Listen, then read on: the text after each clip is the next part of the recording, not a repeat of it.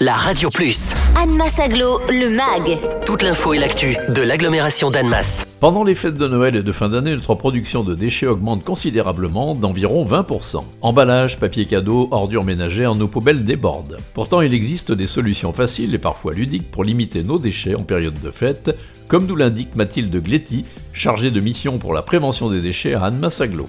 Pendant les fêtes de fin d'année, notre consommation a tendance à augmenter et notre quantité de déchets aussi. Même à Noël, le meilleur déchet reste celui qu'on ne produit pas. Alors pour mettre votre poubelle au régime cette fin d'année, on vous propose quelques astuces. Déjà au moment de faire vos courses pour préparer votre repas, pensez à utiliser vos propres contenants alimentaires. En effet, le Code de la consommation autorise les commerçants à accepter les contenants de leurs clients à condition qu'ils soient propres, secs et adaptés aux produits. Pour les bouteilles, certains magasins proposent des bouteilles consignées. En les ramenant vite, vous pouvez récupérer une somme de la bouteille rendue. Vous pouvez aussi acheter vos produits en vrac et utiliser des sacs en tissu ou vos anciens sacs de fruits et légumes en papier. Mettez aussi le Père Noël à contribution en choisissant des cadeaux qui sont dématérialisés ou des cadeaux issus de la seconde main ça a l'avantage d'être plus économique. Et si vous commandez des objets électroniques, vous pouvez les choisir en vous fiant à l'indice de réparabilité pour privilégier des objets dont vous pourrez prolonger la durée de vie.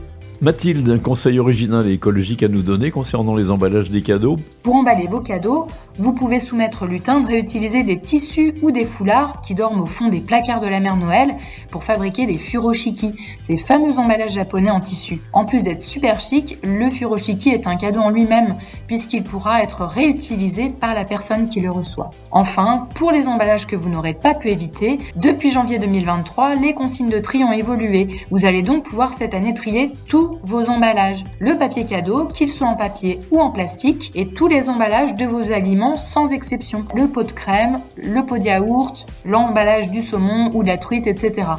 Et pour valoriser vos épluchures et restes de repas, Aglo met gratuitement à disposition des habitants des moyens de composter leurs déchets. Vous trouverez toutes les informations ainsi que des astuces pour réduire vos déchets au quotidien en 2024 sur la page déchets du site internet Aglo.